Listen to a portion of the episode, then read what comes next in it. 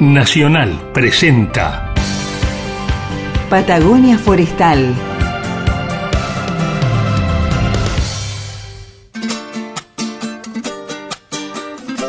Patagonia Forestal, un espacio de encuentro y diálogo para compartir saberes y miradas. Se suma un nuevo sonido a las orquestas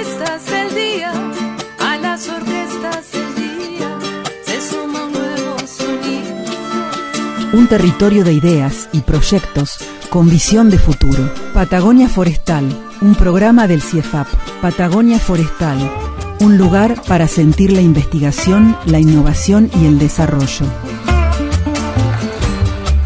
Aquí comienza otro programa de Patagonia Forestal. Estamos ciclo 2021 en pandemia todavía. Sí, y en pleno otoño.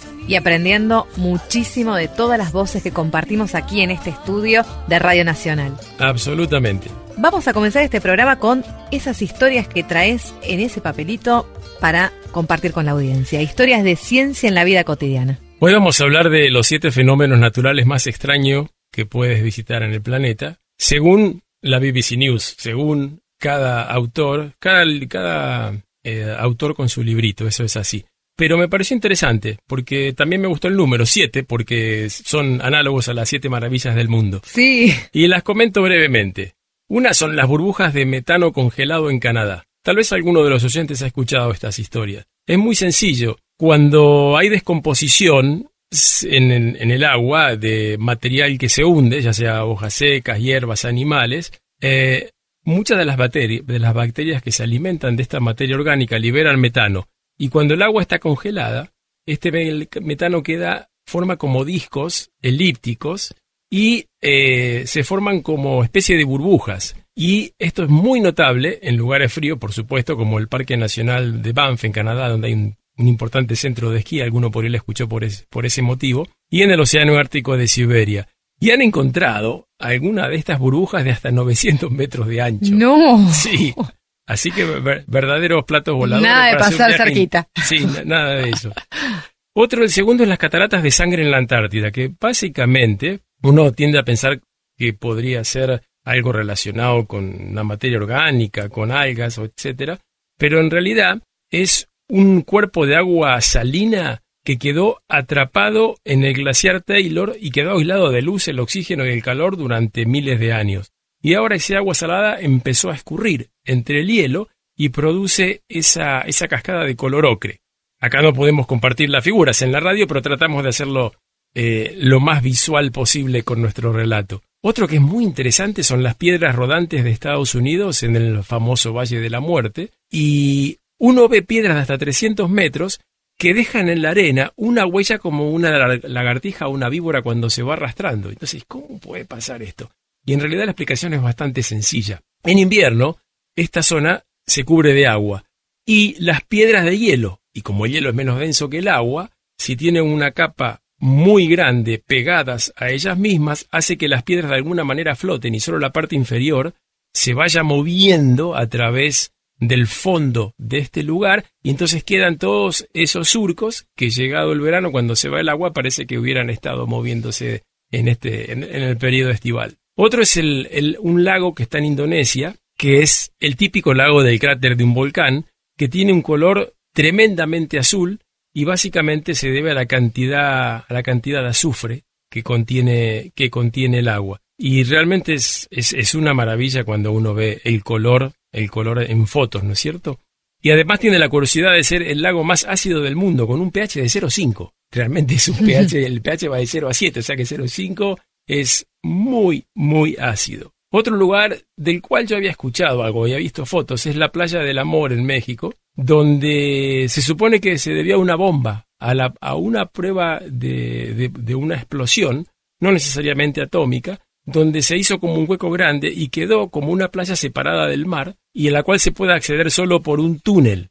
Oh, qué maravilloso. Sí, es realmente, realmente fantástico. Si, si- o sea, si le decís a tu novia que vas a pasar la, la luna de miel A la ahí playa del amor, ya tenés ganado Sí, pero absolutamente. el matrimonio.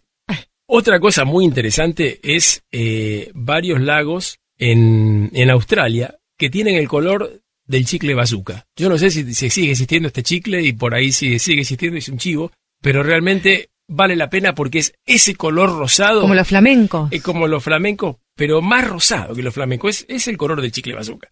Y eh, básicamente se debe a unas algas que producen betacaroteno, que es lo que tiene la zanahoria, digamos. Pero que en este caso, en vez de, en vez de naranja, es rosado. Y por último, algo que se llama Círculo de Hadas de Namibia, porque hay una historia eh, que dice que se debe a, a, las hadas que han hecho este fenómeno. Pero básicamente es un desierto donde tiene todos huequitos, uno al lado de otros, del mismo tamaño, que tienen el aspecto de cráteres, muy parecido a lo que son los, los cráteres de la Luna. Y acá en este caso, desgraciadamente no le, pedimos, no le podemos asegurar cuál es la causa de este fenómeno, ya que hay varias teorías. Piensan que puede estar relacionado con radioactividad del suelo en distintos lugares con distintos niveles de radioactividad, toxinas liberadas por plantas que matan a la vegetación en, patrones circulares y otros hasta culpan a las termitas que teóricamente producir y podrían producir estos, estos huecos. Pero de todas maneras eh, es muy interesante. Y a los que puedan ver las fotos de estos siete lugares en, en internet, la verdad que vale la pena. Maravilloso. En este último lugar que mencionaste, bueno, no es tan romántico como la playa del amor en México, pero bueno, me quedo aquí en este estudio de Radio Nacional viajando con la imaginación y los invitamos a nuestros oyentes a sumergirse en este programa porque tenemos mucho para contarles de la vida aquí en Patagonia. Patagonia Forestal, diálogo de saberes. Hoy vamos a hablar de los sauces. ¿Qué tal? Vos tenés muy presente, ¿no? La imagen de esos sauces ahí en... A mí se me viene la, imagen de los sauces a, las veras de los ríos, de los, lagos. Los sauces, este, exactamente. Y que mucha gente lo asocia a, la Patagonia, sobre todo cuando se ponen amarillos en invierno, pero no son tan nuestros. Exacto. Y bueno, habría que ver un poco cuán, cuánto impacto genera en el ambiente. Y para eso eh, nos comunicamos con la doctora Ivonne Orellana e Ivana Amico para que nos cuenten sobre esta especie tan particular y que está presente en tantos ambientes, tanto de Patagonia como en otros sitios, ¿no? ¿Cómo están? Hola Carlita, hola, hola, Héctor. ¿Cómo están? Hola, ¿cómo están? Muy bien por acá. Bueno, gracias por estar con nosotros esta tarde y tratar eh, de entender un poco sobre esta especie tan particular. Me gustaría, bueno, comenzar la nota eh, compartiendo con la audiencia de qué hablamos cuando hablamos de sauces. Le vamos a preguntar entonces a Ivonne eh, que nos cuente un poco sobre esta especie. Hay distintos tipos de sauces, ¿dónde lo encontramos? Mira, lo, más interesante para por ahí para, para decir es que eh, el sauce que provoca las invasiones en prácticamente todos los ambientes de acá de, Patagonia es un sauce híbrido, lo denominamos sauce frágil híbrido, que es una, una mezcla de lo que antes se conocía como Salix fragilis y Salix alba. Eh, actualmente ha cambiado el nombre científico de Salix fragilis y se llama Salix euxina, así que sería una mezcla de alba y euxina. Bueno, es un, este híbrido, digamos, se ha reproducido vegetativamente eh, por, por, estacas probablemente, eh, como, como su nombre lo indica, es muy quebradiza la rama y tiene un alto contenido de, hormonas enraizantes. Entonces, cuando cae en los ambientes acuáticos, eh, se establece prontamente. Además, tiene unas sustancias, digamos, que son antibacterianas y antimicóticas que favorecen su, buen estado de salud, digamos. Entonces, este, ha prosperado ampliamente en, en zona. Son algo así como un super árbol. Algo así como un super árbol. Mira, para que te des una idea, hay un trabajo genético hecho en, Neuquén eh, y Río Negro que demostró que en una costa de, o sea, de, un río de la cuenca del Limay, eh, hay más o menos 900, alrededor de 800 kilómetros, todos cubiertos con el mismo clon del mismo individuo. Así que imagínate lo ah. exitoso, ¿no? Súper efectivo. ¿Y qué, mm, eh, o sea, me imagino que van ocupando espacios de otras especies propias de los lugares, ¿no? Eh, ¿Cómo compiten con la vegetación nativa? Y mira, lo que pasa es que por ahí nuestros eh, ambientes en la zona de Cotono y en las estepas, donde el árbol este, prospera muy bien, son ambientes más bien abiertos, donde, eh, digamos, hay por ahí chacay, mire, parrillita, pero en densidades relativamente bajas. Entonces encontró, digamos, un, nicho que, que, no estaba ocupado y ha prosperado en estos ambientes y genera profundos cambios en, en donde se introduce. Mm. Para empezar, eh, los niveles de sombras, esto que son altos, entonces todo lo que es radiación solar ingresa menos, cambia la temperatura del, del agua, cambia la radiación incidente, entre muchas otras cosas que van cambiando con, con el ingreso de estos arbolitos. Bien, y en cuanto a los impactos, bueno, mencionabas esto, ¿no? Del cambio de los ambientes. ¿También eh, genera alguna repercusión en, en los caudales, en las cuencas? Sí, mira, eh, esto- estos cambios que te decía son, son los cambios más bien eh, que tienen que ver con lo ecológico, ¿no? Eh, cambian también la composición de algas y por lo mismo eh, los organismos acuáticos que se alimentan de las algas también cambian, eh, pero esos son, digamos, cambios ecológicos, pero también están los otros cambios que tienen que ver ya con la estructura del curso de agua y bueno, como se establecen muchas veces dentro del curso, o bien se caen porque ustedes saben que los regímenes eh, de, los, de los ríos son, eh, digamos, hay inundaciones anuales que son bastante, eh, digamos, de alta energía. Entonces, eh, cuando vienen las, las crecidas, estos árboles se suelen arrancar de donde están en la planicie de inundación y quedar en el mismo cauce del río. Entonces se va acumulando biomasa que provoca unos endicamientos naturales y bueno, y esto genera también inundaciones, así que eh, las inundaciones tienen como una tremenda consecuencia para los campos de los productores, eh, no solo porque se les inundan y pierden cosechas, sino también porque los depósitos que va dejando el río a posteriori en las áreas que inunda cambian la calidad del suelo. Así que bueno, sí. Recién mencionabas, bueno, el efecto que tiene para la actividad agropecuaria, ¿no? Eh, me imagino que, mm, Ivana, podrás contarnos al respecto, bueno, cuáles son las, los testimonios justamente de los productores respecto a los impactos de, que genera esta especie. Bueno, como mencionó Ivonne, eh, toda esta invasión que se está produciendo en las cuencas de los sauces eh, le quita superficie productiva a las chacras de los productores. Eh, nosotros comenzamos a trabajar en el control de sauces a raíz de las inquietudes y las demandas de los productores que se canalizaban eh, con la Agencia de Extensión Rural de Trevelin. Así fue como hace aproximadamente 10 años comenzamos a trabajar con Ivonne en el control de sauces debido a la demanda de los productores de, para controlarlo por los problemas que tenían en sus chacras. Claro. Bueno, y ahí es que ustedes comienzan a trabajar en conjunto en un proyecto para mm, buscar mecanismos de control eh, de esta especie invasora. Sí, bueno, eh, a través de, proyectos eh, comenzamos a, evaluar y a probar diferentes métodos de control, sobre todo usando herbicidas. Nosotros con, con Ivana empezamos a trabajar por ahí por 2013 con unos fondos del Ministerio de Ambiente y eh, lo, lo que hicimos fue seleccionar, primero miramos la experiencia de invasiones en otros lugares del mundo, eh, como por ejemplo en Australia, donde tienen similares problemas a los nuestros y ellos ya tienen un programa de manejo de, de sauces, digamos, implementado desde fines de los 90. Entonces, imagínate, para 2010, 2013 teníamos esa, esa experiencia para, para observar. Entonces, nos basamos en los tratamientos que ellos habían desarrollado, que usaban agroquímicos, y los adaptamos a la actual, a la, a la, digamos, a la reglamentación vigente en nuestro país. Y probamos eh, dosis, tratamos de bajar las dosis, siempre pensando, digamos, en, el, en, ser lo más cuidadosas y respetuosas del ambiente eh, que podíamos ser, eh, siendo que era absolutamente necesario utilizar los herbicidas, porque en nuestras experiencias, cuando cortamos sauces sin herbicidas, aproximadamente entre un 80 y un 100% de los árboles rebrota. Entonces, por eso, digamos, no es que vos las puedas cortar y, y, ya, sino que tenés que aplicar otro tratamiento para que efectivamente controles el rebrote de árboles. Sí, tal cual. Bueno, es, me como, extendí un es como un monstruo que le cortaba una cabeza y le salen tres. Es terrible.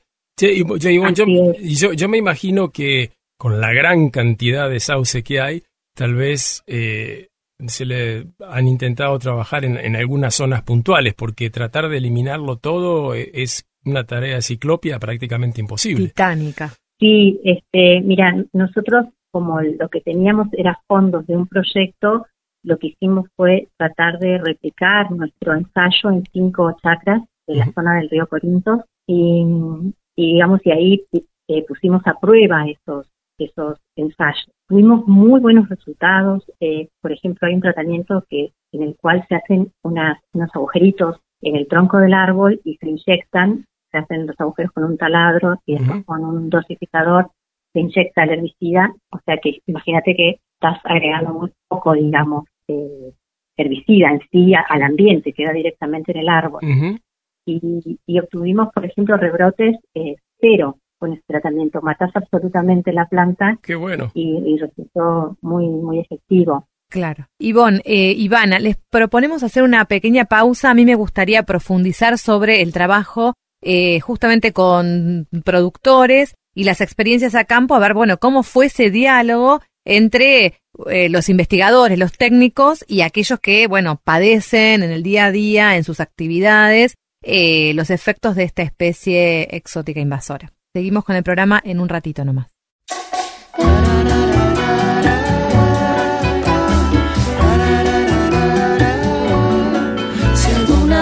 Nos volvemos a ver, caminamos un rato.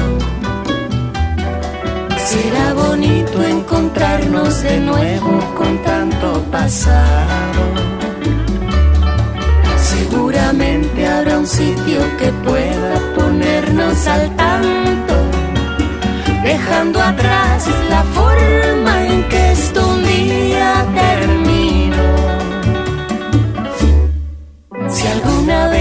volvemos a ver, abracemos la suerte. Y si nos toca esa luna menguante, nos damos el chance de contemplarla como aquella vez en la banca de un parque,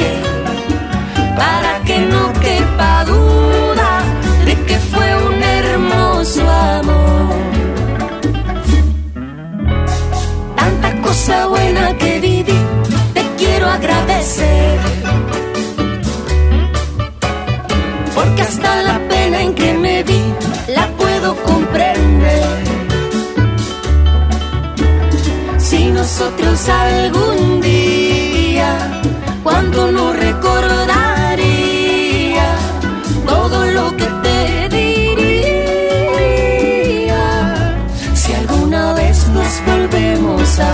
nos reímos de todo.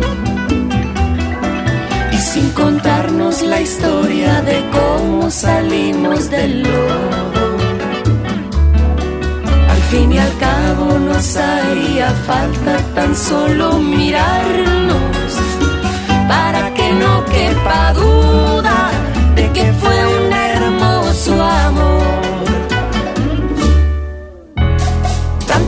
cosa buena que viví, te quiero agradecer. Porque hasta la pena en que me vi, la puedo comprender. Si nosotros algún día, cuánto no recordaría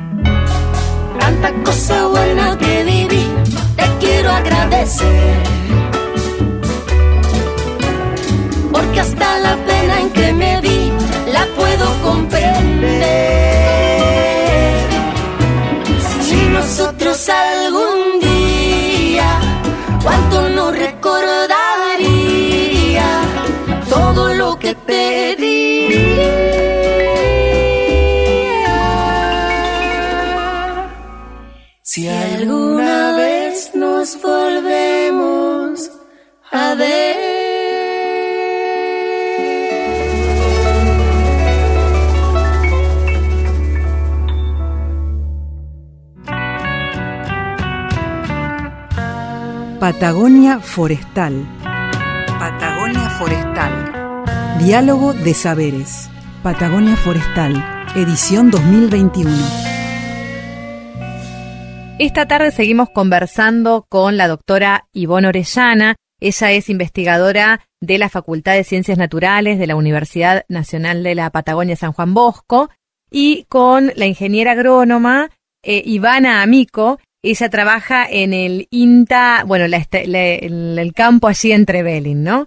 Eh, bueno, estamos hablando de los sauces, ¿no? De esta especie que podemos visualizar en, las costas de los ríos, en las lagunas de aquí de Patagonia. Y bueno, ¿cómo están trabajando para enfrentar esta expansión de esta especie? Y quizás algunas alternativas también acerca de su uso, ¿no? Maderable, me imagino. Seguimos conversando con ellos, ¿te parece, Héctor? Dale, dale. Bueno, nos quedamos con esto de cómo trabajaron ustedes eh, el manejo de esta especie junto con los productores. Quizás Ivana puedas ampliarnos sobre esta experiencia. Bueno, nosotros a través de estos proyectos, de este proyecto concretamente que comentó Ivonne, estuvimos trabajando con productores de la localidad de Trevelin. Y bueno, en función de los resultados eh, que fuimos teniendo, eh, como que tuvimos una propuesta de, control. Eh, también algo que yo quisiera em, eh, comentar es que eh, los sauces no solamente son un, una plaga o son invasores, sino que también pueden llegar a ser una alternativa si es que se manejan correctamente. Eh, es muy difícil em, controlarlos del todo o, o poder extinguirlos, no, digamos, no se van, no los vamos a poder eliminar, pero sí se pueden ir manejando de manera tal que eh, no sigan avanzando tanto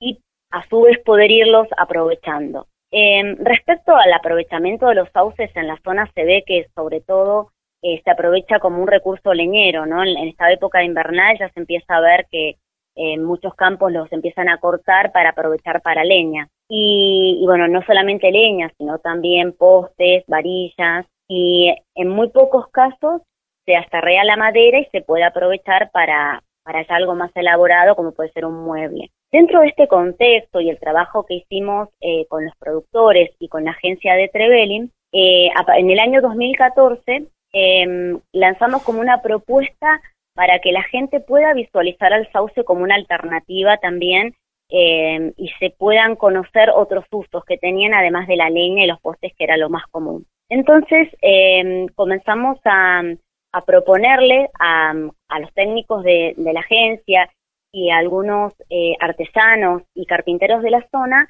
eh, una propuesta para que se pudieran elaborar productos eh, a partir de la madera del sauce.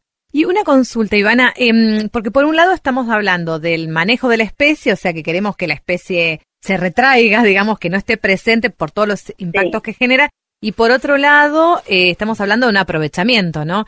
¿Ustedes qué están proponiendo? Digamos, como que haya un manejo eh, donde no haya tantos rebrotes. ¿Cómo sería esta combinación de uso y, y, manejo para su control? Para su control. La idea es, el control tiene que ver con manejar, digamos, el sistema.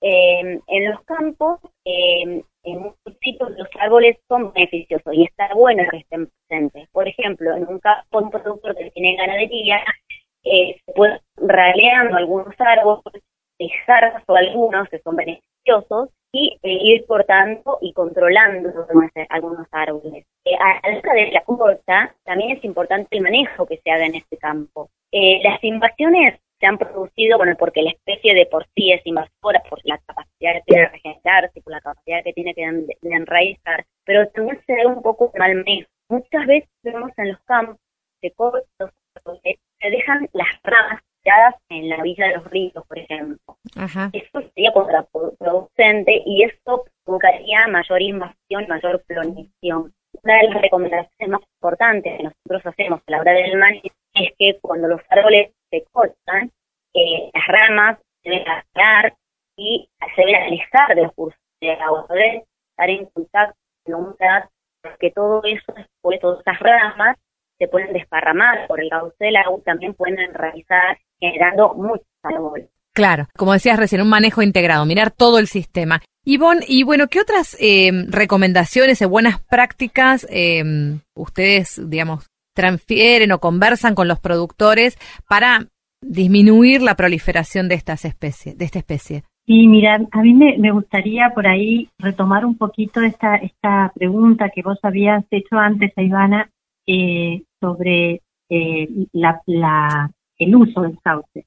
Sí. Es como, yo lo resumiría así, tenemos un problema con las invasiones de sauce extremadamente grave, en un contexto de degradación del ambiente ecológicamente y en un contexto de impactos económicos de esta degradación del ambiente. Entonces, yo creo que es, es bastante urgente, digamos, el eh, establecer un programa de control de las invasiones de sauce. Ese programa de control de las invasiones de sauce va a requerir de una serie de actividades.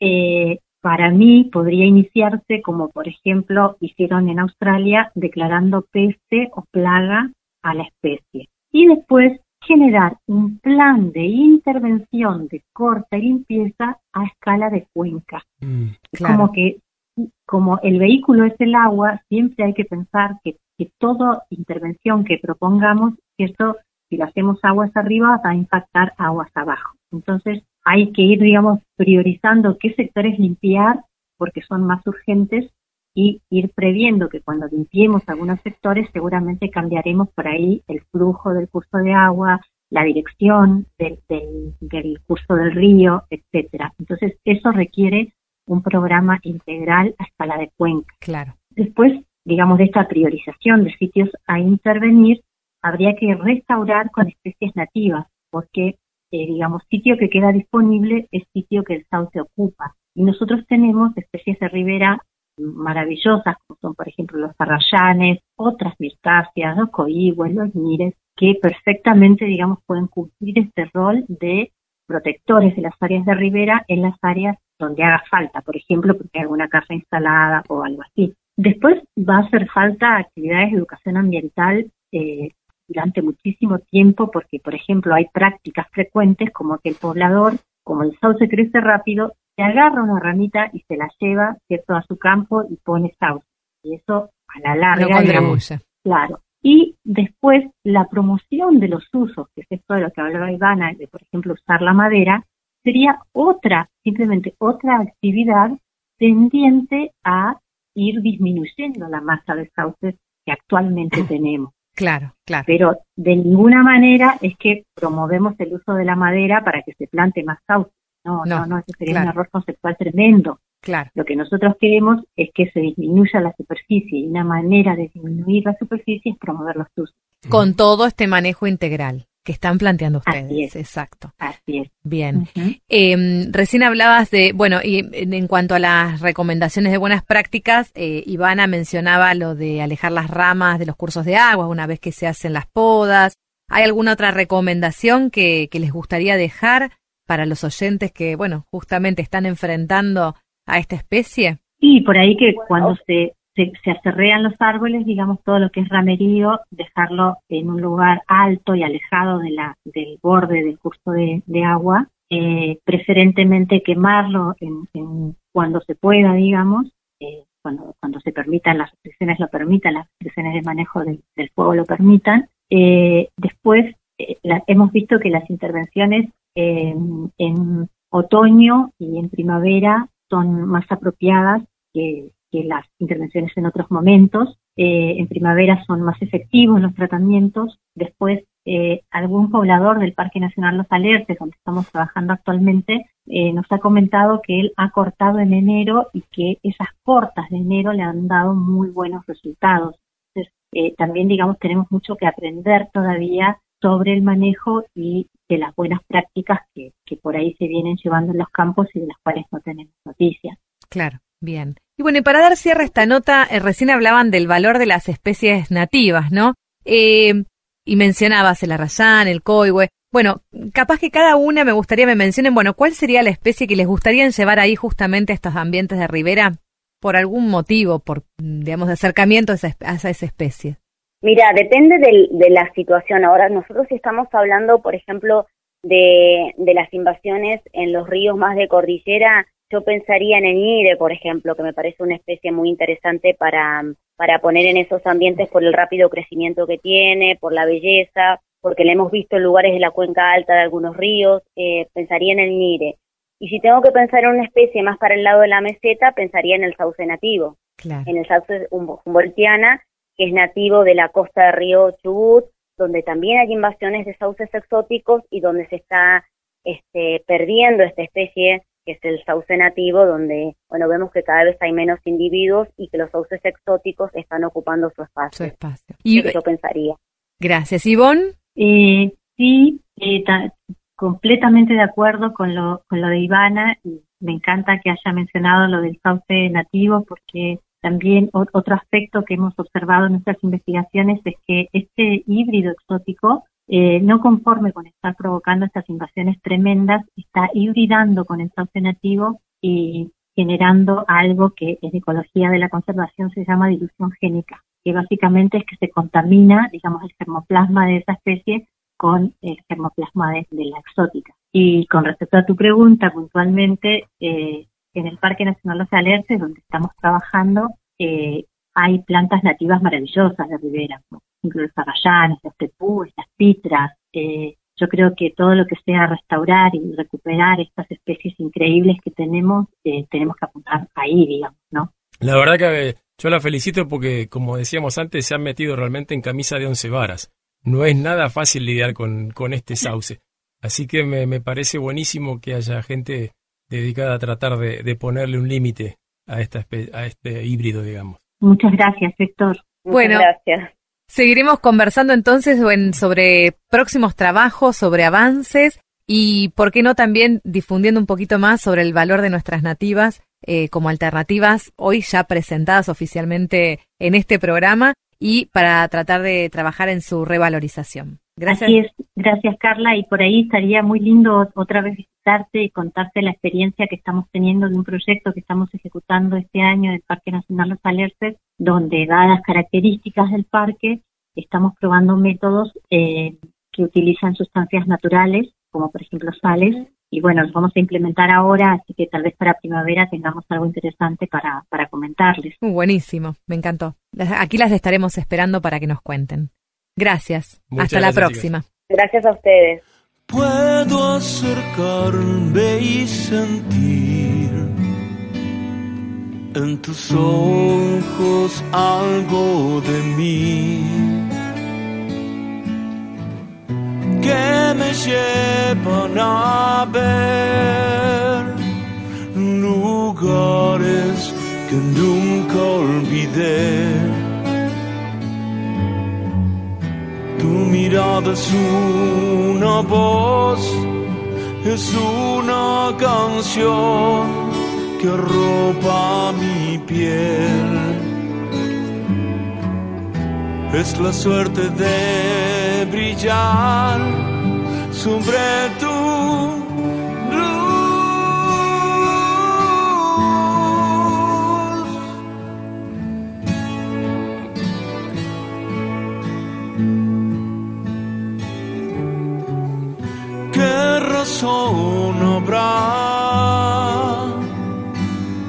Lejos de la sal, cerca del sol. Qué poción de amor que un milagro puso ante mí. Soy aquello que me da sin lo que vuelvo a ser si estás aquí.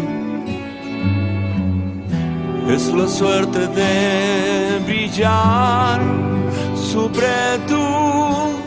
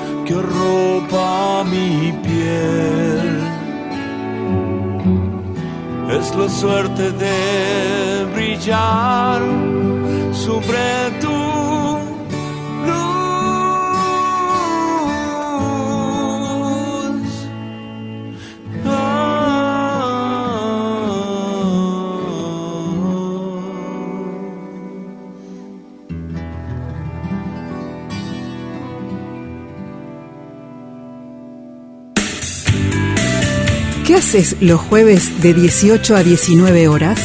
Escucha el programa Patagonia Forestal. Diálogo de saberes. Patagonia Forestal, el programa del CIEFAP.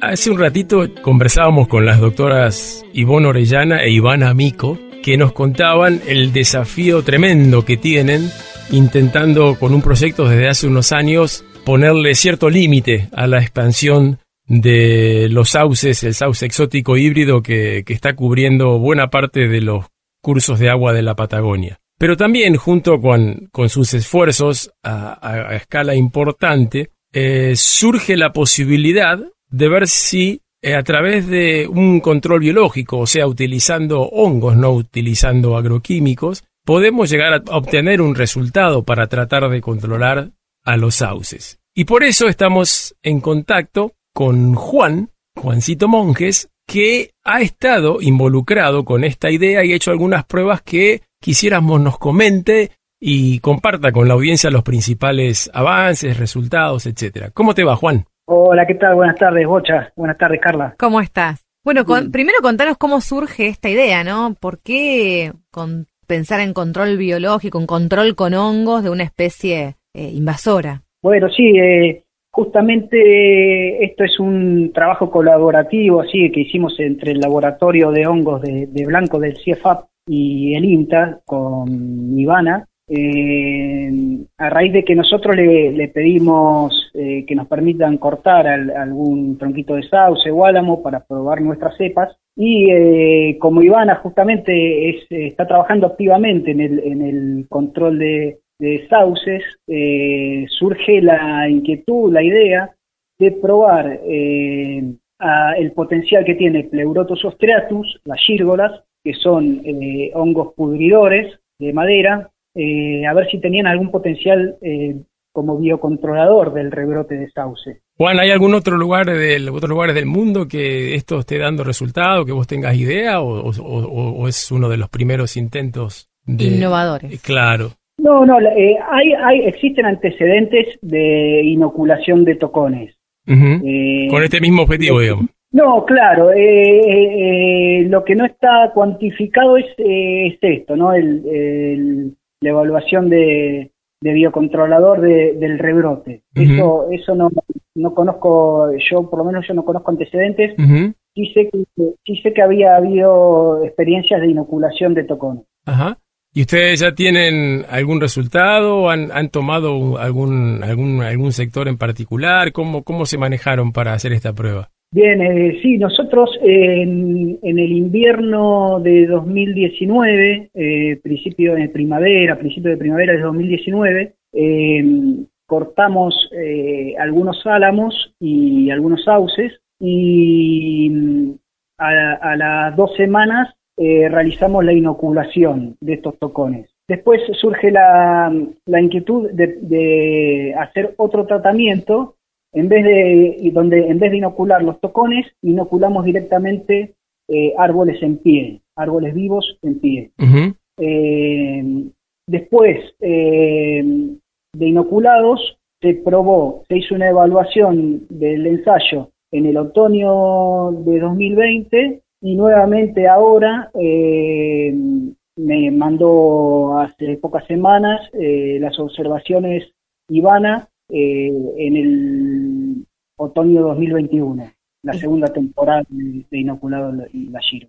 Estamos como en la cocina, ¿no? Estamos viendo cómo se produce ciencia, cómo se genera ciencia contada por su propio protagonista. Cuando hablas de inocular, ¿de qué estamos hablando, Juan? Porque muchos del- Los oyentes deben pensar, ¿de qué me está hablando Juan? Sí, como eh, uno se imagina espolvoreando, espolvoreando eh, esporas, esporas como esa, esa, esa, propaganda del polvito para no digerir los hidratos de carbono que está ahora por todos los medios de comunicación. ¿De qué se trata inocular, Juan? Sí, bueno, eh, lo que lo que hicimos fue eh, llevar el, el, blanco que producimos en nuestro laboratorio, eh, que consiste de grano de avena eh, colonizado con, eh, con determinada cepa. En este caso, probamos dos cepas de Pleurotus ostreatus. Una cepa del laboratorio eh, comercial, una cepa comercial de laboratorio, y un aislamiento silvestre de nuestra zona, de la región de Trevelin. y Hicimos pequeños eh, agujeros con taladro en los tocones, que tenían una altura de, los dejamos eh, altos los tocones, de 50 centímetros, 80 centímetros. Le hicimos eh, agujeritos con el taladro y ahí depositamos el grano colonizado con, con pleurotus Eso, ese tocón se cubrió con una bolsa de consorcio y el hongo eh, colonizó eh, el tocón durante el verano. En otoño, al sacarle eh, la bolsa y el shock térmico de los, fríos de, otoño, inducen la fructificación de, la gírgola. Lo que, lo que observamos de, luego de, dos temporadas de medición es que ambas cepas han causado pudrición de la madera, tanto en los tocones como en los árboles en pie. Y una de esas cepas eh, produjo gírgolas, eh, hongos comestibles. Eh, produjo medio kilo, aproximadamente medio kilo por tocón en 2020 y volvió a dar medio kilo más en 2021. ¿Y eso es una buena cantidad para el que no sabe de hongos? ¿Medio kilo de un, por un, de un tocón? Y en, en, en, ensayos, nosotros en ensayos eh, de tronco, bajo condiciones controladas, este, tuvimos rendimientos de 2 kilos, de arriba de 2 kilos por tronco. la, la, la cuestión acá es que no tenés eh, es una condición totalmente silvestre. Claro. Sí, sí, sí, pero digo, no está mal para ser, para ser silvestre, justamente. Juan, me parece interesante esta perspectiva, ¿no? Bueno, de producción de, a partir de un tocón, de una corta, ¿no? De, esta especie que justamente es la que queremos manejar eh, y esta pudrición que reduciría su rebrote, ¿no? O sea, una herramienta de control que además podría traer un beneficio eh, paralelo, asociado, eh, hasta, ¿por qué no?, una diversificación para la producción, ¿no?, agropecuaria. Bueno, eh, en realidad, como te decía, estamos en, una instancia de discusión de los resultados, ¿no? Y, y en realidad, si bien vimos que es posible lograr la pudrición de los sauces e incluso producir gírgolas a partir de los tocones, eh, el sauce sigue rebrotando. Observamos que el sauce sigue rebrotando. Eh, si bien en algunos casos en los árboles en pie la, pudrición causó la caída de, los árboles, eh, la, mortalidad no es inmediata y los árboles se van debilitando de a poco y hoy, después de dos años de monitoreo del ensayo, vemos que los árboles, si bien han sido, están debilitados, es necesario, si uno quiere hacer una erradicación del sauce, eh, no puede permitir que durante dos años eh, ese individuo esté eh, tirando propáulos, o sea, ramitas que caen en los cursos de agua y luego como producen como esquejes. Entonces, nosotros no estamos logrando un control inmediato, pero se podría pensar en algún esquema de manejo donde con control mecánico de los rebrotes donde una parte de ese costo de, del control mecánico, no sé, se, se, paga con la producción de gírgola. Claro. Qué interesante, ¿no? Porque cuando se produce ciencia eh, e innovación, eh, surgen todas estas preguntas, ¿no? Estas estos desafíos, los resultados positivos, los resultados que quizás no son tan positivos, pero que te abren una perspectiva para encontrar otras respuestas y asociaciones, ¿no? Estamos hablando de esta producción científica asociativa. Así que me parece que esto justamente es hacer ciencia. Sí, sí, exactamente. Estamos con muchas expectativas de, de ver para dónde, porque se abre toda una línea de, de Ujú. trabajo, investigación que, que bueno, ojalá eh, se pueda desarrollar. Me parece que, que merece la pena, aunque sea hacer un poco más de investigación al respecto. Claro. Juan, como siempre, muchísimas gracias por compartirnos un poquito de, de tus días y bueno, te invitamos a nuevos programas. Sí. Hasta la próxima. Bueno, un abrazo, gracias. Un abrazo, hasta pronto. Todos los jueves de 18 a 19, con la conducción de Carla y Héctor, Patagonia Forestal, Diálogo de Saberes, edición 2021. Vestido agua marfil salió volando a todos lados. Estalló en un mar sin fin, sirenas cantaban al costado. Oh,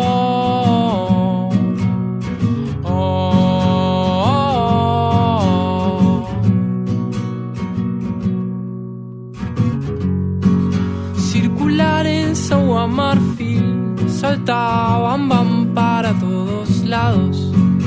Me perdí volándote y encantado del lugar callado. Tu cuerpo bailaba, tu risa lo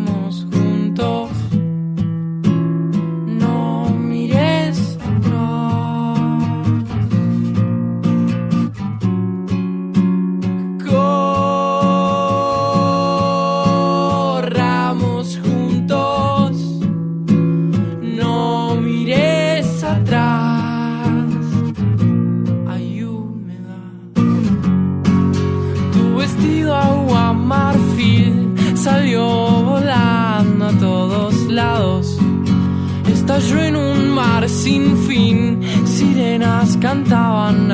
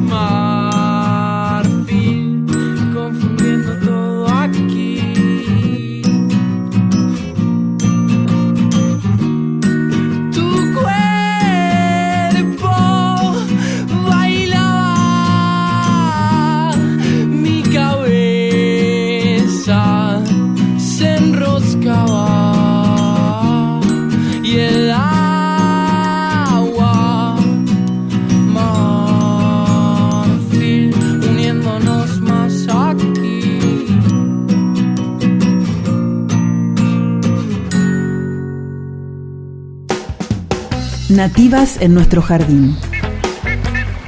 Laura, Molle, Chapel, Paramela, Chacay, Espino Azul, Botón de Oro, Muticia, Cenecio. Descubrí el valor de las nativas para tu jardín. Estamos esta tarde con Marcela Godoy, que es la voz de Nativas en el Jardín. ¿Cómo estás, Marcela? Hola Carla, ¿cómo estás? Bien, con ganas de escuchar un poco a ver qué otras especies podemos llevar a nuestros jardines. ¿Qué trajiste para hoy? Mira, para hoy tengo una que es preciosa, que se llama Escalonia rubra. Es Ajá. el nombre científico y el nombre común es siete camisas. Ah, la tenía por siete camisas. Sí. Más de uno la debe tener ahí en algún rinconcito para, para embellecer, ¿no? Sí, tiene flores rojas en primavera, un ramillete de flores rojas, por eso se llama escalonia rubra. Rubra se refiere al color rojo. Y escalonia, eh, el nombre de un botánico español que fue discípulo de eh, otro botánico que se llamaba José Celestino Mutis, que fue contemporáneo de Linneo. Linneo fue un botánico muy famoso, uno, uno de los primeros botánicos que de- determinó y caracterizó un montón de plantas. Y este Linneo fue el primero en recolectar el género que se llama hoy en día escalonia en Colombia y tiene 40 especies distintas o más en toda América del Sur. Y esta especie es nativa. Es nativa de los Andes sudamericanos. Tiene hojas verdes, verde oscuro permanentes, brillantes, y las flores eh, se quedan bastante tiempo en la planta, por eso es muy bonita y mu- mm, tiene mucho valor paisajístico, y tiene también un suave aroma a miel. Ah, qué Entonces lindo. atraída por los distintos insectos, las abejas. Eso que hablábamos, Sí. ¿no? De- del valor de estas especies, de tenerlas Sí. en nuestros espacios, nuestras casas. Claro. Eh, cómo atrae a estos insectos, abejas. Sí, a la fauna menor nativa que tenemos ¿no? acá en Patagonia. Requiere bastante luz solar, o sea, le gustan los lugares soleados, pero también se puede adaptar bien a, la, a algo de sombra. Y eh, se puede plantar como arbusto solitario o también como si fuera un, eh, un macizo formando grupos, intercambiándolo con otra, eh, alternándolo con otra planta de algún otro color. Qué lindo. Queda muy bonita. ¿Sabes si requiere mucha agua? No, no requiere tanta agua. Todas estas plantas nativas, como son nativas de, del ecotono bosque-estepa, o sea, de la mezcla que hay entre la estepa y el bosque, o sea, de esa transición, no requieren tanta agua porque se pueden adaptar eh, bastante bien a la sequía. Ideal para irse de vacaciones y dejarlas ahí esperándonos, entonces. Sí, tal cual. ¿Algún otro dato más tenés para poder elegir esta especie dentro del top ten, podemos decir? Sí, no, te- que fructifica de diciembre a marzo, que tiene un fruto cápsula, o sea que se abre, un fruto seco que se abre y deja salir a las semillas, que las podemos colectar para hacer más plantas si es que tenemos la posibilidad o si nos gusta reproducir a, a estas plantitas. Buenísimo, Marcela. Gracias por compartir esta especie nativa y para llevarla a nuestro jardín y a prepararnos, porque en invierno, como dijimos, como decimos cada jueves, hay que preparar nuestros espacios para planificar y estar listos para cuando llegue la primavera. Claro, preparar el espacio para estas plantas que en primavera nos van a alegrar el jardín. Hasta la próxima, Marce. Gracias. Chau, chau. Este programa va llegando a su fin. No nos gusta porque queremos quedarnos aquí un poquito más compartiendo algo de ciencia, innovación y desarrollo que se genera aquí en la Patagonia. Absolutamente. Hoy arrancamos este programa viajando con tus historias de ciencia en la vida cotidiana. Y mira, te traje este tema para despedirnos solo por hoy. Gozar hasta que me ausente de Paloma del Cerro. Así que a disfrutar y a gozar con la imaginación.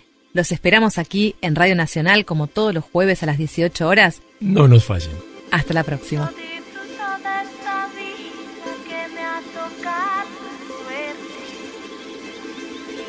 A esta tierra le prometo gozar hasta que me ausente.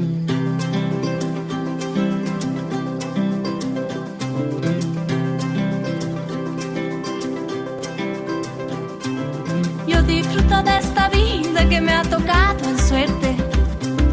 A esta tierra le prometo gozar hasta que me ausente. No me alcanza con soñar lo que hay en el aliento. Pa' soñar con otra vida, cierro los ojos,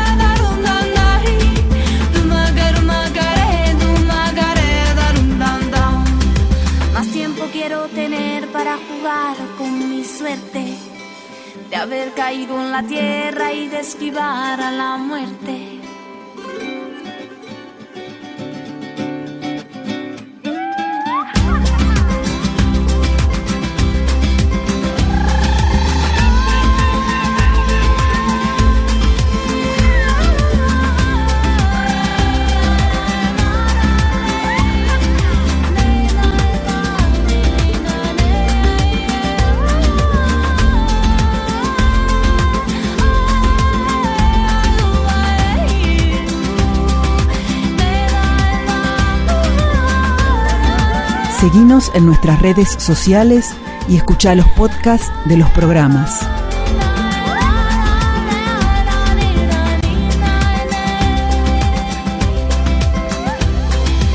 Estoy pensando en la vida, la muerte no me ha llamado.